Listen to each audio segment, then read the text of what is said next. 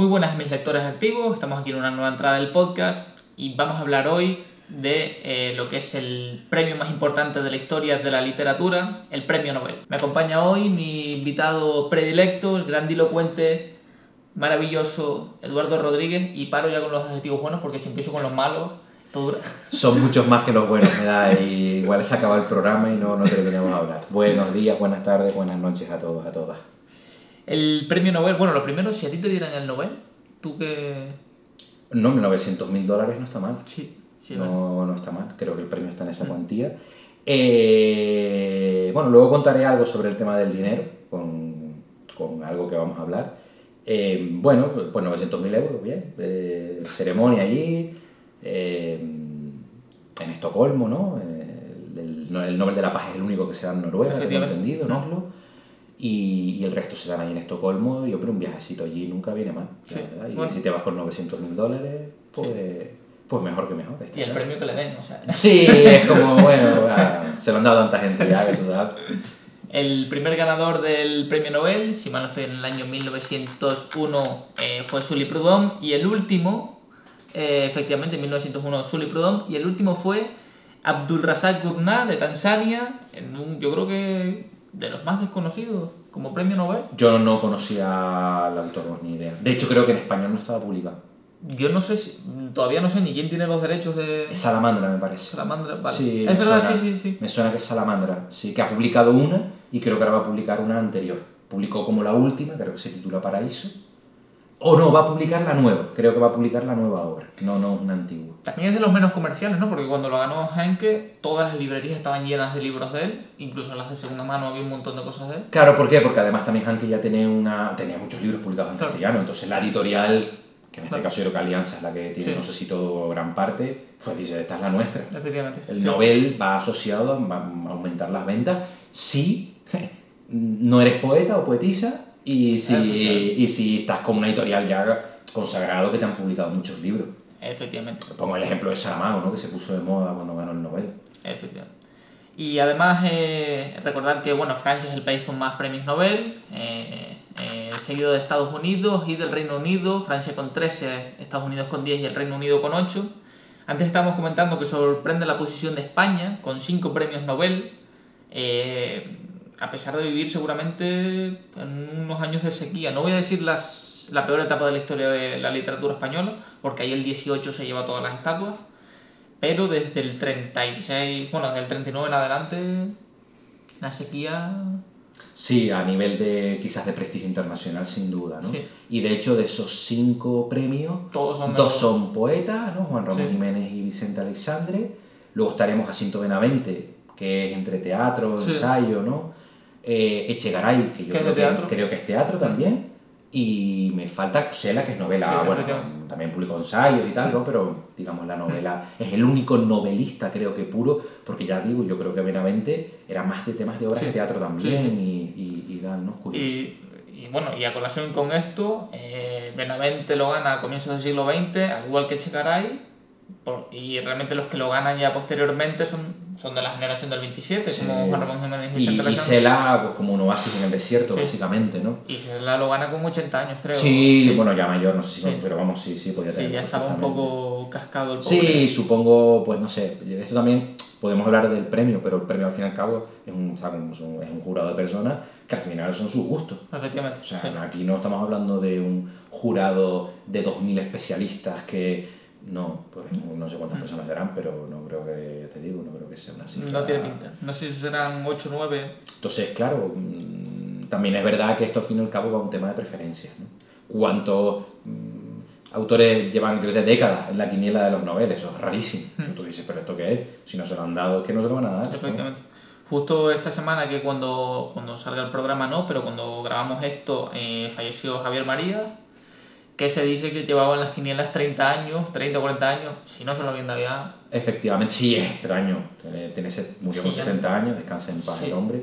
Y, y sí es verdad, la sensación que probablemente, no sé, mm, ya... Es verdad que estaba en la terna, yo creo que era así de los españoles el que más sonaba siempre, pero es complicado. Hay otros como Murakami, Paul Auster, ¿no? que llevan ahí como siglos, siglos, siglos. Y, y bueno, a ver, que igual algún día se los dan, pero suena un poco raro. Bueno, tú me comentaste en su día, ¿no? Que Vargas Llosa tardaron, estaba de- en la terna desde hace Sí. 4 o 5 Desde décadas. Del 73 Claro, estuvo en la y, terna. y lo vino a ganar, pues pues, él ganó en el 2006, 7, 8, no, no En me acuerdo 2010 ahora. creo que fue. No me acuerdo ahora.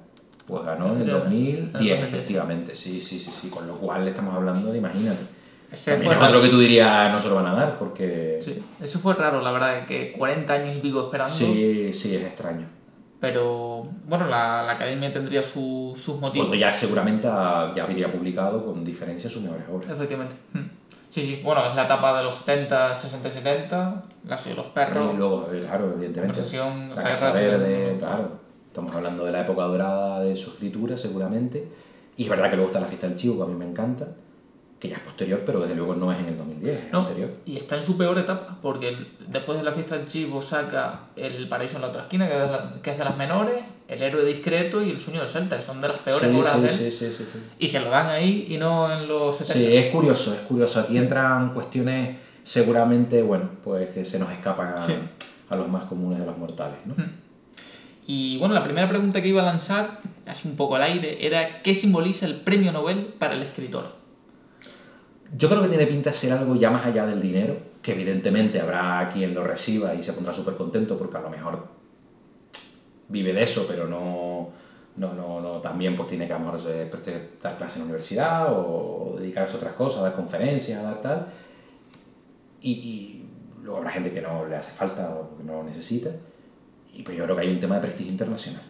Hmm. Yo creo que... Y ese prestigio, yo creo que sobre todo, yo no sé hace 100 años, pero yo creo que ahora eso al- va asociado a, a- a una especie de poder. ¿Por qué? Porque al final si tú eres un premio Nobel,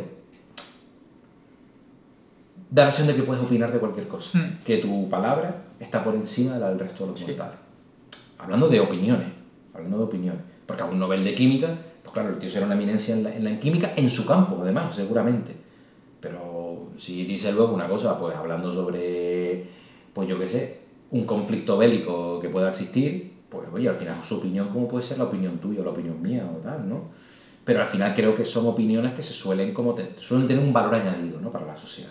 Sí, además esto lo reflejan muy bien los periódicos con el sensacionalismo barato este de el premio Nobel de Química, inserte nombre, eh, opina sobre el conflicto de... Sí, entonces, bueno, al fin y al cabo es, ya tienes ese, es como cuando una persona que gana, un, un actor, una actriz, un, un pro- un profesional que gana un Oscar.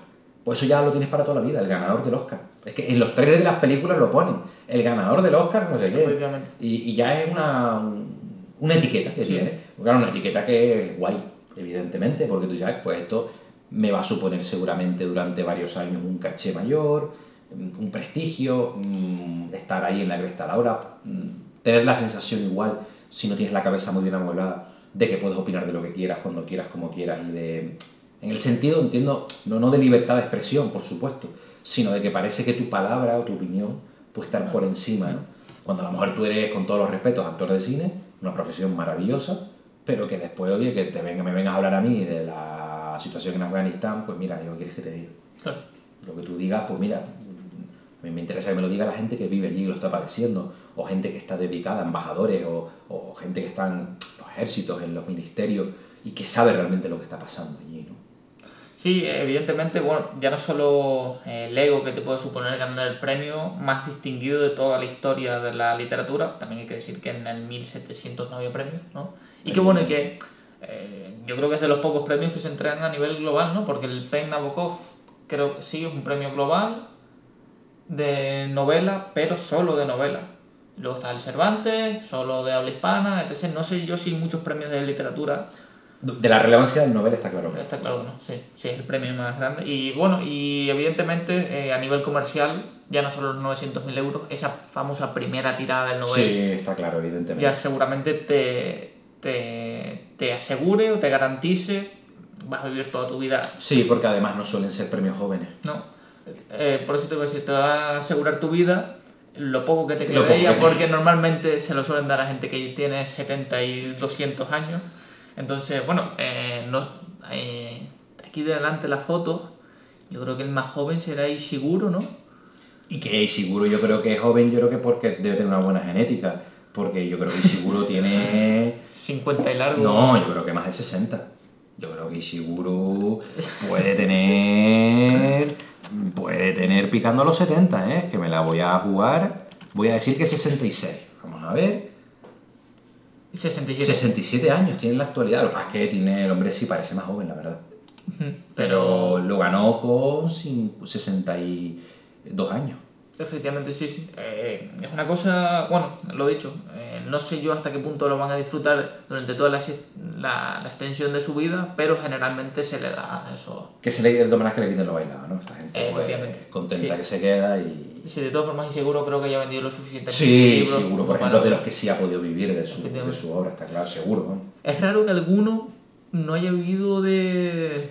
Estos, es que todos, los conozcamos o no, todos son escritores bastante célebres, al menos cabeza de cartel de muchos editoriales. Sí, sí, sí. sí. Porque seguramente eh, aquí no conozcamos a Moyan, yo no he leído nada de Moyan. Moyan tiene una trayectoria porque adaptaron, por ejemplo, San Yimu adaptó Sorbo Rojo, entonces tiene una trayectoria de, de autor. En China seguro que es una Claro. bomba, vamos. O sea, Eh, China evidentemente no es un país pequeño. Claro, mm, eso te iba a decir que si Moyan ha vendido, es el autor más consumido de China, seguramente venda 30 millones de copias al año. Entonces, como digo yo, pues evidentemente el hombre no tiene pinta de que vaya a tener problemas para llegar al final de mes. Sí, no, no, no, no, no tiene pinta. Eh, luego, eh, me llama la atención que muchas veces, cuando uno va a leer las explicaciones o las justificaciones que da el premio Nobel, el por qué le dan el premio a X escritor, hablan de el gran renovador, eh, por poner de manifiesto, etc. Y no sé si realmente el Nobel trata de crear nuevas academias o nuevas tendencias literarias, porque eh, generalmente se le suele dar a renovadores de la literatura, o eso es lo que tratan de justificar ellos, pero yo no sé hasta qué punto todos estos son justi eh, No, pero eso creo que luego cuando hagas otra pregunta yo te voy a responder a esto. Vale, vale, porque eh, yo- Porque yo tengo clarísimo una cosa, los grandes renovadores. eh, es verdad que los, los, los miembros del jurado de ahora no son los de hace 100 años, pero ¿por qué no se lo dieron a Joyce, a Proust, a James? Sí, y, y aparte, ¿de verdad hay 100 renovadores en 100 No, años? no, es imposible, imposible. Lo que pasa es que, evidentemente, pues el premio se lo tienen que dar alguien. Efectivamente. Sí, Solo que- quedó desierto en los años de la Segunda Guerra Mundial, si no me equivoco. Y Sartre lo entregó, lo, lo devolvió. Bueno, pero bueno, Claro. se le concedió, pero... Sí, efectivamente, él dijo que no. Que yo entiendo, yo creo que se lo deberían haber dado a otro, ¿no? Si lo rechazó. No, yo, yo creo que al final el otro queda como segundo plato y queda mal.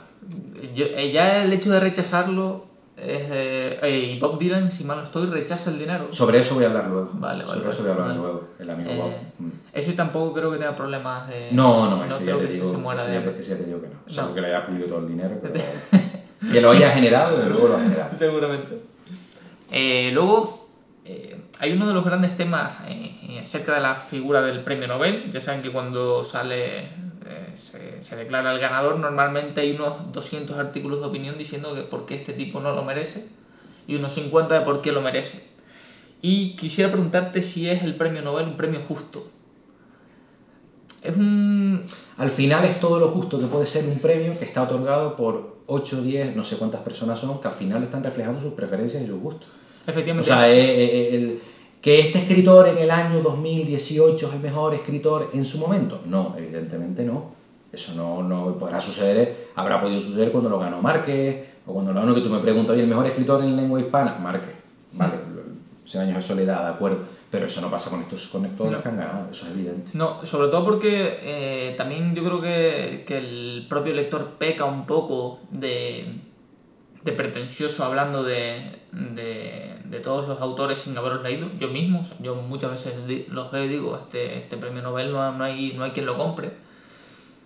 Pero no, no comprendo las justificaciones que da la academia para entregar determinados premios. Porque tienen que decir algo. Al final te reúnes, estás allí, un almuerzo, oye, ¿qué tal? Bueno, hay que poner algo.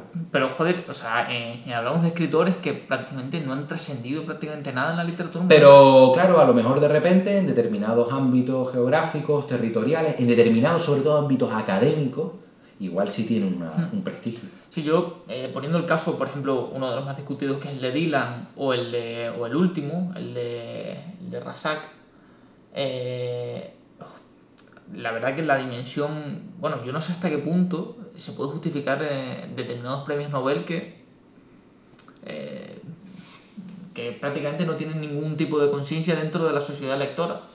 Al fin y al cabo, esto no es una competición, porque tú cuando hay ocho corredores que corren los 100 metros lisos, gana el que llega antes a la meta. No hay más, o sea, ahí, eso, eso sí que es justo. Gana el que Sí. llega antes. Aquí al fin y al cabo volvemos a lo mismo, si esto es un club privado, que Sí. deciden, pues mira, voy a dar a tal. Y tú podrás estar de acuerdo, podrás estar en desacuerdo, pero al fin y al cabo, mm, yo esto creo que no se le puede dar más. Sucede con los Oscars, sucede con los Grammy, con los Emmy, con cualquier premio de relevancia internacional que se nos pueda ocurrir. Al fin y al cabo, no es el deporte, no es deporte. Sí. No es deporte, es un deporte donde se mide con justicia, oye, si un atleta gana porque ha hecho una mejor marca que sus rivales, que sus competidores, ¿no? Sí, también eh, es muy interesante eso que apuntas porque seguramente sería objetivizar la literatura. La literatura es arte, el arte no se puede encorsetar, el arte no se puede mm, meter en una lata y venderlo como un producto prefabricado, por mucho, por mucho que, que, bueno, que haya editoriales que es lo que hacen al fin y al cabo para vender un producto. Pero es que esto es otra cosa, cuando estamos hablando de la literatura como arte. Sí. Otra cosa es... Entonces al final no se puede, esto no se puede... Lo que pasa es que evidentemente no hay que olvidar que yo me imagino que toda esta gente que se da el premio, si no el 100%, el 95, el 90, le encantarán que sus libros se vendan y la gente los lea. Sí. Porque cuando se deciden a que los publiquen es porque quiere que los lea la gente. Y quieren que a la gente le guste. Sí, seguramente, eh, eh, aparte que yo no sé si han mantenido los mismos criterios, no sé si los que se reúnen mantienen unos criterios de hace 100 años, Seguramente sé. no, seguramente no.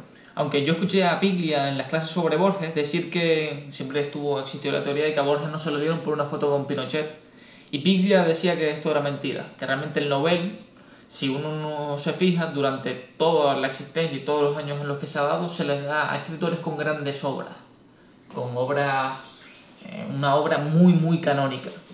Eso no se refleja en este listado. Yo tampoco, yo tampoco lo veo. Eh, Eso es una... Yo con todo el respeto al señor Pilla, es que no...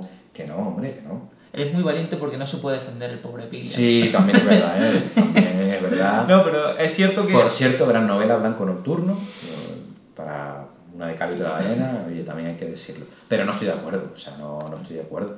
Sí, yo entiendo, me suenan, por ejemplo, se- eh, leí algo de Doris Lessing, pero era solamente de... Doris Lessing sí puede ser, Hmm. eh, con el cuaderno dorado, la que sí ha escrito una gran obra canónica, pero es que estamos hablando de una. Pero es que yo aquí hay un montón de escritores, el Fitzgerald con todos los respetos, mm, obra canónica, no, no lo veo. Es que no, no, no lo veo. Sí, la verdad que hay ciertos escritores que viendo... eh, Luego en poesía, mm, es que es complicado. Una gran, gran, gran obra. Derek Walcott, yo no... no sé ni quién es, o sea, pero bueno, también es verdad que eso es culpa mía, soy ignorante, pero esa obra canónica no lo creo. Tú te vas a la literatura universal y te vas a 10 encuestas que se han hecho entre profesionales, especialistas, escritores, críticos, Sí. los 100 mejores autores del siglo XX. No están estas 100 personas, no están. Hay No, gente no, que está fuera, no, están, no coinciden. Mm. Y te vas a las 100 obras, es que aquí no hay ni 20 a lo mejor. Sí. Incluso, por ejemplo, ya que tenemos delante aquí a Octavio Paz, eh, a mí Octavio Paz me encanta, me gusta su poesía, pero el ensayo ya me parece sublime. De Octavio Paz no reconozco ninguna superobra, Claro, es ninguna que... obra. Quizás alguno sí lo, sí lo tendrá. Eh, nos fijamos antes en, para lo que es la narrativa moderna, en Gunter Grass con el tambor de hojalata. Por ejemplo, por ejemplo, esa podríamos Sí. in- introducirla ahí. García Márquez no hace falta ni, Pero ni decirlo, pero sí que es verdad. Patrick White, por ejemplo, mm, claro, es que Uf, y Henrik Wolf. Yo leí eh, Opiniones de un payaso. no la leí. Me duró 60 páginas. Hasta que dije, se acabó, se acabó el payaso. Eh, Que claro, aquí Nelly Sachs, es que no, también es que hay una- un tema de desconocimiento por mi parte, ¿no? Pero, pero tú dices que yo no veo que esto haya trascendido en la, en la historia de la literatura, ahora mismo, a día de hoy, con pasados muchos, muchos años. sí. Además el de Nelly Sachs es polémico porque Nelly Sachs se impone a Carpentier y a Borges. Ah, claro, eh, sí, dos autores casi desconocidos. Que se impone, le ganan los dos en la votación final. O sea, eh, entonces me parece un poco... Igual ahí Sí, igual hay un poco casero, ¿no? Como se- Sí, la señora posiblemente sueca, un poco casero, sí, sí. Y justo ya que digo Carpentier y Borges, eh, eh, última pregunta antes de pasar a un, a mini debate, si el, porque estos dos casos son muy canónicos. Si está el premio Nobel politizado, Pues volvemos a lo mismo. Si hay 10 señores reunidos ahí y a lo mejor ellos de repente, pues no tienen afinidad con un escritor, una escritora, porque a lo mejor no le ha gustado algún tema político que haya dicho, o claro que esas cosas influyen. Si al final yo estoy- es que volvemos a lo mismo. Si fueran ocho corredores de metros lisos, te da igual que si el hombre mm, eh, eh, ha dicho algo en contra, yo que sé, que es homófobo o xenófobo, o le- te da igual, o sea, porque al final el que gana es el que gana, y puede ser el mayor cabeza de chorrito de la historia, pero gana y es el que gana la medalla de oro. Aquí al fin y al cabo, claro, si yo estoy ahí, yo, no, pues un día conocí a este hombre yo en una reunión y no me gustó, no me saludó, tal, no, ya le coges manía, que yo qué sé, es que esto al fin y al cabo es, pues mira, y este no me gusta, pues que veo la foto y me cae mal, que yo qué sé, es que, es que aquí entran muchas historias, yo, yo no sé realmente si se puede hablar en este tipo de certámenes de un grado de profesionalidad, no, yo creo que al final son preferencias, gustos, igual esta, esta opinión es una tontería que estoy diciendo, pero la sensación que tengo que esto al final es, pues mira, a mí es que no, no tengo afinidad con este hombre. Es que si no, ahora vamos a hablar, cuando pasemos alguna de las preguntas que sé que vas a plantear, vamos a hablar de casos un poco llamativos. Hombre, la verdad que hay casos muy señalados. Yo recuerdo también quizás es el sentir de los latinoamericanos, eh, un continente muy político, eh, además muchas revoluciones políticas, revueltas. Y en el congreso en el que estuve en Madrid hace unos meses, eh, Fernando Huarac, que es catedrático de la Universidad de Lima, eh, me comentaba que, que a Carpentier, a Cortázar y a Borges no se lo dieron por motivos políticos. Pero joder, Borges siempre fue asociado a la derecha, Carpentier a la izquierda y Cortázar era de izquierda. O sea, es decir, No encaja, no encaja, no encaja, no, no no encaja, no termina de encajar. Yo te lo puedo decir, oye, pues igual en Borges, pues, pero es que no, es que también, pero vete a saber también las preferencias y las ideologías políticas de, los de los miembros del jurado en cada Sí, momento. sí, como, como O sea, es algo sobre lo que yo no puedo, es algo que yo no puedo asegurar ni tampoco desmentir, es que no lo sé, no tengo ni idea, o sea, es que no sé, no sé si esa gente, pues puede que sí, que tengan en cuenta eso, o puede que no. Sí, como bien apuntaste antes, eh, no sabemos si existe un criterio de todos los que se sientan a la mesa que le den una serie, una hoja con tres pautas que tiene Bueno, que seguir. esa es otra, que te tienes que leer a todos los escritores del mundo mundial, casi, o sea, al final un poco, en fin, ahí habrá un filtro previo que habrá, habría que ver esa criba como llega. Sí, eh, capaz que son de los últimos 20 años, eh, van descartando el que ya no está vivo. Y esa es fácil, sí. esa es más, ¿no? Así más Así fácil. justificas que, que mucha gente pues lo termina ganando con 80 años. Claro, porque lo vas retrasando poquito, eh, eh, poquito a poco. Ya ya se hablaremos más adelante. Efectivamente, sí, sí. Eh, lo que pasa es que luego puedes correr el riesgo de que el tipo no... ya. No esté para aceptar el discurso, Sí, efectivamente. para, para aceptar el, el- el premio. Sí, al menos si, eh, si se presentara, por ejemplo, eh, a día de hoy Carpentier a dar un discurso, yo me acojonaría. Sí, dado que lleva 40 años muerto, yo, yo me... Sí, mejor, mejor dejarlo donde está. Sí, efectivamente. y- Sí. Eh, fantástico escritor, por cierto, Carpentier. Eh, vamos a pasar al debate. Eh, yo creo que son preguntas que todo el mundo se ha hecho cuando ha reflexionado sobre el Nobel, cuando ha visto la lista o cuando se pone a leer eh, las grandes figuras del canon. Voy a preguntar eh, por... eh, eh, sí, empieza tú, Eduardo. Los tres... eh, los tres grandes robos del premio Nobel y por qué, es decir, tres personas a las que no le hayan dado el premio Nobel que se las deberían haber dado. Sí, bueno, esto ya lo tenía pensado porque me lo habías comentado, no, no va a ser improvisado. Motivos objetivos, ¿vale? De, de que yo creo que son escritores sublimes y que sí que es verdad que han marcado probablemente un antes y un después, o que son autores de referencia. Eh, Joyce, Proust y Henry James. Marcel Proust, James Joyce, Henry James. Esos tres. Sí, sí, Yo los pondría, estaban vivos en el primer año, eso lo comprobé, podrían haberlo ganado. Efectivamente, sí. Lo gana un señor, como dijiste antes, que se llamaba Proudhon. o- Sí, Sully Proudhon. Claro, que, que digamos que evidentemente ahora es, es historia de la literatura hoy en día. De verdad son cosas que al final te das cuenta de que esto aquí algo falla. Sí, yo me propuse este año, cua- cuando me fui a, a trabajar, eh, leer, la, leer a los premios Nobel, pero es que había algunos que no me entraban. No, no, claro, es que O sea- esto... Yo, yo también creo que juzgar el pasado es muy fácil ahora, todo lo pasado, pero hombre, evidentemente eso te da una, una, una imagen de que esto, la fiabilidad es relativa. Efectivamente. Esto tiene una fiabilidad muy relativa y el tiempo dicta sentencia. Ahora, no me voy a poner yo ahora a decir, ay, que pues. No, bueno, oye, pues nada, pues en aquella época, pues era la tendencia y se acabó. Pero hombre, que esto no puede ser una cosa universalmente mm, canónica, porque es que no. Efectivamente. Podemos coincidir en algunos, pero que no. El tiempo ahí da y quita razones. Sí, yo de hecho no coincido en los tres que pusiste, Bueno, aunque fíjate. Henry James era mi cuarta opción. Eh, voy a hablar de Borges, que creo que Ahora, ahora voy a decir yo, ojo, he dicho esos tres, pero yo te- tenía otros tres, es que luego te voy a comentar, claro, es que yo mm, te digo que no se lo hayan dado autores como Borges, Cortázar, Galdós, Scott Fitzgerald. Estamos hablando de palabras mayores. sí. Yo he dicho tres porque además creo que son como los tres primeros. Por decirlo algo, como que en la época donde yo he visto ahí que hay autores que no han trascendido, que no han trascendido ninguno. Y, y, y por eso he puesto tal. Pero hombre, Borges, Cortázar, es que vamos. Sí, sí, sí, sí. El primero que menciono es Borges porque creo que es el mejor cuentista del siglo XX y creo que, que Es un ejemplo, a mí me dicen, es que a mí me dicen, oye, Borges ganó el Nobel. Sí, claro que lo ganó. ¿Cómo no lo va a ganar? Si es que es el, el Sí. típico prototipo de intelectual sí, total. que, que, Totalmente. que, que, tú dices, pero si esto es magia lo que hacía este hombre. Sí, total. Más allá de que luego te puede gustar más ese- ese- esa literatura del tan precisa, tan barroca en ocasiones, pero es decir, es que este hombre, este hombre, es que este Sí, hombre, era tremendo, este hombre escribe como los dioses, es que yo a este hombre como le vamos a dar un Sí. premio este. Sí, sí, era tremendo. La verdad que eh, justo eh, eh, mm, ayer estuve leyendo dos libritos de él, uno muy cortito que es Elogio de la Sombra y el otro libro de Arena, y es que es tremendo. Sí, sí, era tremendo. Arena tiene cuentos maravillosos. El, el cuento del otro es impresionante, en Eh, dos páginas. Eh, no, está claro que estamos hablando de alguien que, bueno, evidentemente no, no necesita presentación. Sí, efectivamente. El otro es Kafka, que creo que Ahí, vamos, es otro que podría estar perfectamente. Es que.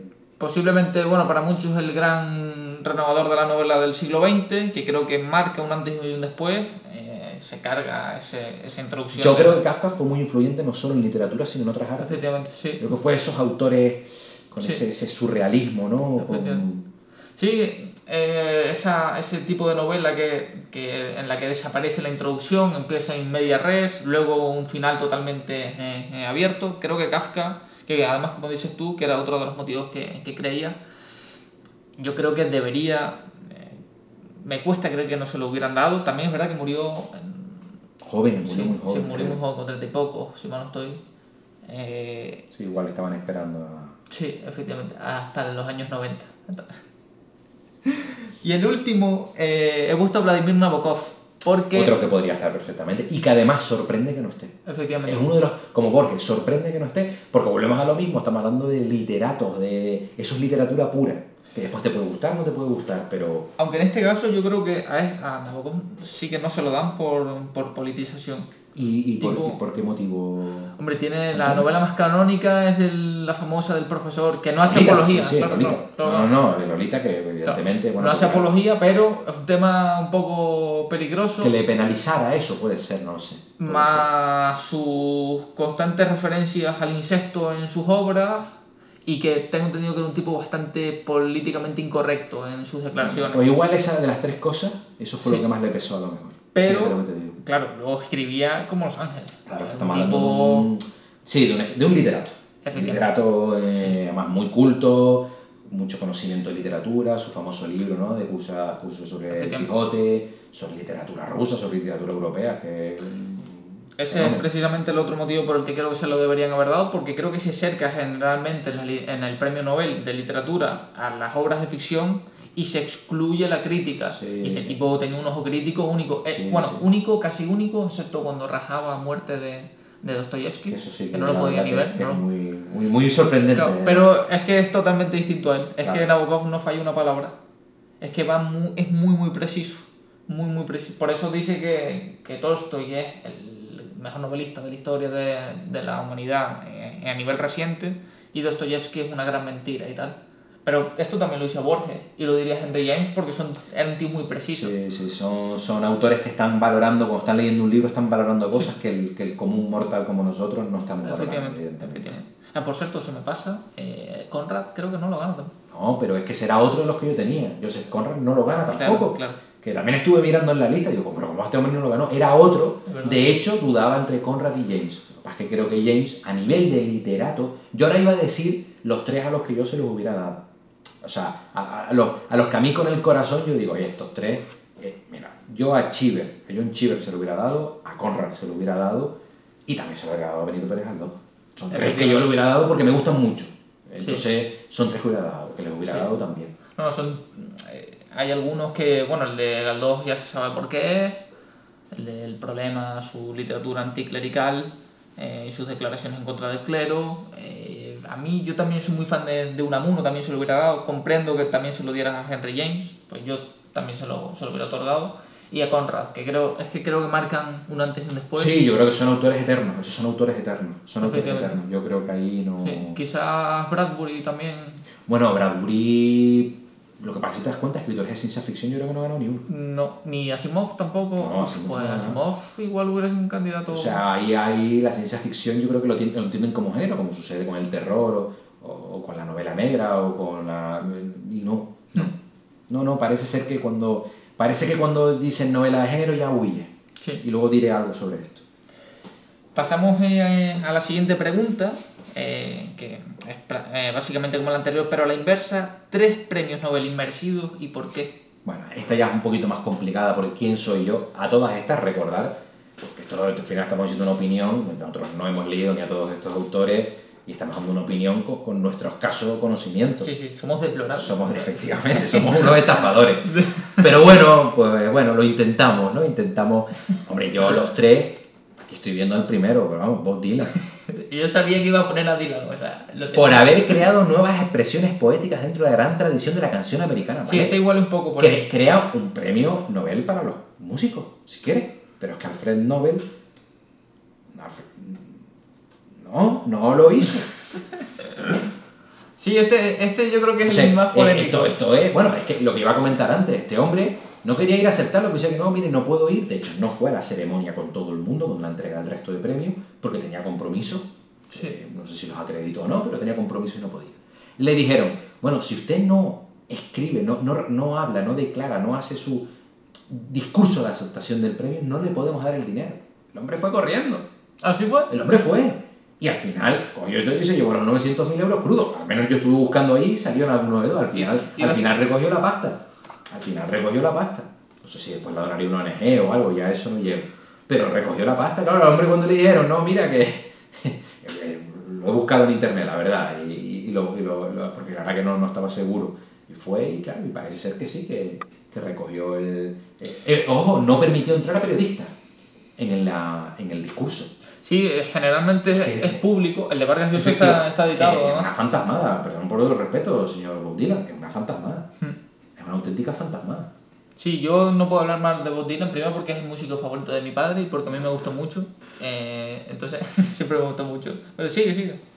Eh, ojo, grandísimo músico. Sí, sí. Una cosa no quita pero un fantasma. Es un fantasma.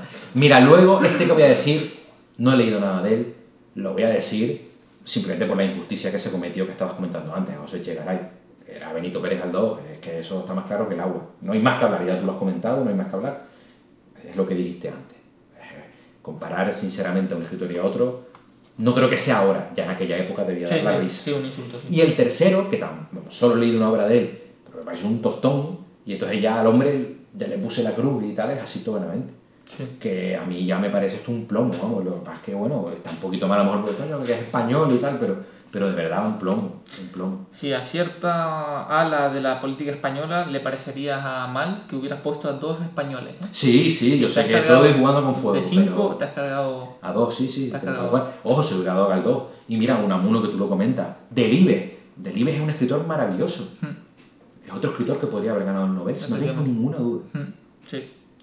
Eh, yo la verdad que eh, me duele decirlo, pero coincido contigo en dos ocasiones. Perfecto, me imagino que llegará ahí uno. Sí, ese es que no, o sea, ese fue, vamos, deplorable. Benavente el otro. No, el, Dylan. el otro es Dylan. El- cuando lo ganó Dylan, fui un defensor de que lo ganara Dylan. Porque eh, creo que habría unas nuevas vías dentro de las conexiones entre música y literatura. Pero ahora, cinco años después, puedo decir que fue un error eh, dárselo a Dylan, entendiendo a todas aquellas justificaciones absurdas que se dieron para no darle el novela a otros.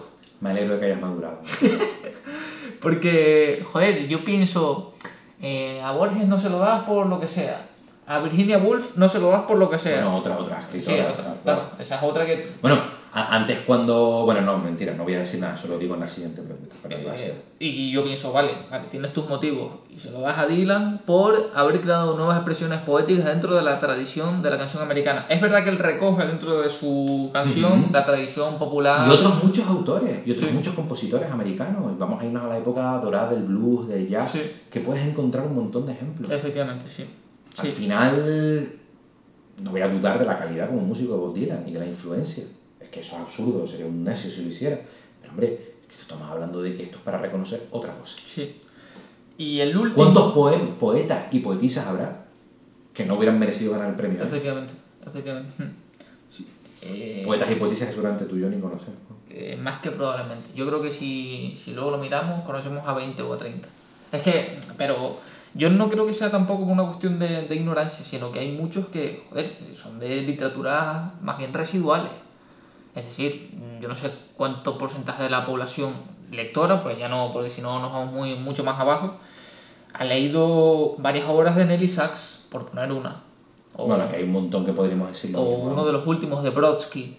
Sí, sí. Yo no he leído nada de... No he leído nada y tengo una lectura pendiente con ese autor, eh, pero no, no he leído nada. Efectivamente, efectivamente. Bueno, y ya por una cuestión muy sencilla, ya estamos poniendo a leernos 120 y pico obras al margen de las lecturas que tiene cada uno al año. Que bueno, aunque esto es una excusa un poco barata porque eh, siempre puedes leer mínimo un buen número de obras. Sí. Sí, sí, sí. sí. Y el último, y aquí voy a contar una breve eh, anécdota, eh, yo estuve durante un tiempo peleado con Harold Bloom por su libro El canon de la literatura occidental por dárselo a Sigmund Freud, por meter a Sigmund Freud dentro del canon de la literatura occidental, pero, y yo decía, bueno, yo no entiendo que este hombre lo meta y tal, incluso con insultos a Harold Bloom, pero después de ver que se lo dieron a Churchill, a- Era otro, era el que tenía yo en mi otra, era para decir, oye, Churchill igual también se pasaron el, un el de poco. Churchill es un poco deplorable, Sí, porque sí, sí, Sigmund Freud es verdad que influye mucho en la literatura no, de su no, tiempo. No, no, es que te voy a decir que tiene más sentido, en mi opinión, Sí, Freud que, que Churchill. que O sea, lo de Churchill es- Entendiendo lo que pasa es que ahí, concepto de literatura, ya nos iríamos a un ámbito... Sí. Porque ya estaríamos hablando entonces de filosofía, ya ahí entraríamos, que no es filósofo, este hombre era psiquiatra, ¿no? Pero quiero decirte, ya nos iríamos a, a, a temas, oye, pues entonces ya Bertrand Russell lo ganó, pero es que Bertrand Sí. Russell tiene ensayos, tiene Sí. muchos ensayos, parte de, de temas también filosóficos y tal, ¿no? Y bueno, y Bertrand una, Russell, gran escritor, Sí. no estoy poniendo en duda el y una Russell. cosa, eh, bueno, que por poner una cosa muy clara, si Nabokov es uno de los mejores narradores del siglo XX, ¿qué sería de Nabokov sin Sigmund Freud? Que se nota la legua. Hay una influencia. Hay que, una influencia obvia, Es o sea. que el- la interpretación de los sueños puede ser. No, esto no creo que esté diciendo ningún disparate de los 10 libros más importantes del siglo XX. Sí, efectivamente, sí. Sí, sí, de la- por la influencia que ha tenido. sí, sí, sí, sí, sin, duda, sin duda alguna. Y vamos a pasar ya eh, al final. Eh, quisiera preguntarte, Eduardo, ¿quién crees que va a ganar el premio Nobel este Mm. año? ¿Y quién te gustaría que lo ganara? No voy a arriesgar en la primera pregunta, voy a decir una persona que se sabe que. Y además que no he leído nada de ella, bastante feo esto, pero tengo la sensación que, que puedo acertar, ¿eh? Paspadilla. No, casi, casi, casi. La canadiense Margaret Atwood, Vale, sí. famosa Sí, escritora la efectivamente. tal. efectivamente. Pues que ya lleva años sonando para el premio. Creo que, creo que va a ganar este año Margaret Atwood. Ella tiene además, eh, ella no es la autora de, ciertos cuentos de terror, si mal no estoy. No, pues no lo sé. Ella ha escrito muchos temas sobre las distopías. Efectivamente. sobre distopías y tal, sí que claro, al final pues son situaciones terroríficas. ¿no? Y aparte que- Como el cuento de la criada. Efectivamente. Sí, sí, a mí la serie me impactó un poco, solo vi dos o tres capítulos, pero me impactaba. Sí, buena Me serie. pareció un poco... Buena serie, buena serie. Eh, buena serie porque probablemente el material literario sea de primer nivel. ¿no? Efectivamente. Ese es, esa es la segunda, porque la primera... Eh, ¿Quién me gustaría que ganara? Sí. Mira, voy a decir... Voy a dar tres nombres, ¿vale? Eh, me gustaría que lo ganara. O Michael Ondaatje, o Joyce Carol Oates, o Henry. Ninguno de los tres va a ganar, ¿vale? Ya lo digo. Eh, pero es que son tres escritores magníficos, sublimes. Y Joyce Carol Oates, a mí me extraña muchísimo, en serio, que esta, mujer no sea más conocida a nivel mundial. Eh, bueno, a ver, claro que la conoce, vendrá. Yo no sé si ahora con la adaptación cinematográfica de Blom, sobre la, esa novela biográfica, ficción, realidad sobre la vida de Marilyn Monroe, que se estrena creo que en Netflix a final de mes, Eh, y que huele a que algún Oscar creo que la peli puede ganar. Mm, si te lo digo sin verla, se imagina. Creo que, es una escritora de verdad que es una escritora auténtica. Es una escritora que va más allá, da un paso más allá. Es mm, una persona que no, no titubea en su escritura. Roy para mí es un fenómeno, lo que pasa es que lo que hablaba antes, género, novela negra, no se lo van a dar nunca a un escritor que esté No. tan, tan encasillado en un género. Pero es que lo que hace Roy es trascender la novela negra. Roy te habla de otra cosa. Roy al final utiliza eso para hablarte de nuestra condición humana de la manera más despiadada, cruel y a la vez lírica que yo creo que se puede hacer. Llega a unos límites mm, mm, impresionantes. Y Ondaatje es que es un escritor tan majestuoso, tan... O sea, a mí es que me gusta mucho. Entonces, son tres escritores. Tres que se me ocurrirían muchos más seguro si me pongo a pensar, pero tres que se los, se, los- se los daría sin duda. Sí, yo creo, bueno, se nota que te gusta poco la, la literatura norteamericana. Yo Bueno, Onda- Ondaatje nació en Sri Lanka. efectivamente. Es sí. verdad que creo que la nacionalidad es canadiense y creo que escribe, creo que escribe en inglés. Yo y los otros dos sí, pues son Sí. estadounidenses. Y aparte de, de Chiver, que si mal no estoy... John Cheever eh, creo que es. John Cheever, en mi opinión, es al siglo XX lo que Chekhov es al XIX. ¿vale? Así, de claro. Y Raymond Carver, que sería otro que a mí me hubiera encantado que se lo hubieran dado, es el heredero de John Cheever. Pues yo leí de La Catedral, puede ser. Ah, eso es, eso es de lo, un cuento. Eso es más allá. Sí. O sea, te puedes leer ese cuento y muy tranquilo. Mm. Catedral, que es, un, que es un libro de relatos, Sí. tiene el relato que se titula el cuento Catedral. Mm. Eso es una obra maestra, o sea, que no, no esa novela, pero ese, ese cuento es perfecto. Mm. Tendrá, no sé, 15 páginas, es perfecto, es... la- eso es muy difícil de conseguir esa precisión. Porque en 15 páginas desarrollar todo lo que desarrolla este hombre, eso lo hace un genio. Hmm. Yo quería decir, eh, no voy a dar eh, argumentos, eh, pero creo que lo voy a ganar este año Salman Rushdie. Yo creo, te lo dije hace poco, Bueno, bueno, vale. yo creo que, que Rushdie no me... Esperamos que el hombre, por cierto, se recupere bien de, sí. Eh, yo no he leído nada de él, pero ataque que recibió y eso es lo más Mm. importante siempre. aparte que creo que ya lleva Sí, es verdad que unos un 20, personaje. 20 y pico años Él ya. es de la generación allí, de, de esa generación de escritores que han escrito en inglés Reino Unido, aunque tienen a lo mejor ascendencia de Sí, otros efectivamente. países, como Ishiguro, es de esa época, de, ese- de esa quinta, ¿no? Más o menos. Sí, efectivamente. ¿Y quién me gustaría que lo ganara? Pues no lo sé porque no suelo leer autores que estén vivos. Me gustaría un premio póstumo a Galdós, pero como eso no va a colar, eh, pues, pues la verdad que no sabía. eh, En estos puntos sí tenía bastante más problemas. Eh, Hombre, te lo puedes dar a ti mismo y que Efectivamente. den los 900 mil dólares. efectivamente. Bueno, esa no es mala. Eh, luego le digo a los periodistas que, que no vayan. Pero, Pero Dylan, si lo hizo Dylan, pues no vas a poder hacer tú. pero es verdad que Pones un sombrerito, unas gafitas de sol y das el peo. Dentro de. Yo, por ejemplo, yo excluiría claramente a, a, a Murakami, que creo que está. Yo solo leí una cosita de él y ni siquiera lo leí entero. Pero sí que es verdad que, que ayer reflexionando, creía que se lo podían haber dado a, a Paul Auster, porque creo que, al menos de la, de la última etapa de la narrativa norteamericana, quizá de lo más célebre, de lo más importante, aunque siempre se le ha asociado por parte de la crítica una literatura de más comercial, por decirlo de alguna manera. No, es que no lo quiero decir aquí en plan mal. Sí, no, no, no sé si comercial, pero sí que es verdad que a lo mejor es una literatura muy reiterativa. Él siempre vuelve sobre los mismos temas y claro, al que le gusta va a comprar sus obras porque, porque al final es un gran escritor, yo eso no lo dudo, pero es un escritor que no es para todos los públicos. ¿eh? No, y entiendo que es de los grandes novelistas de la última etapa de la literatura norteamericana. No sé si hay alguno. No, No, sé si hay yo mucho. creo que era Philip Roth el otro, porque Efectivamente. falleció. Cormac McCarthy a lo mejor, pero como él también es una persona muy, vamos a decir, eh, hermética, pues igual mm, Sí, tenía en mente también a McCarthy, pero yo creo que.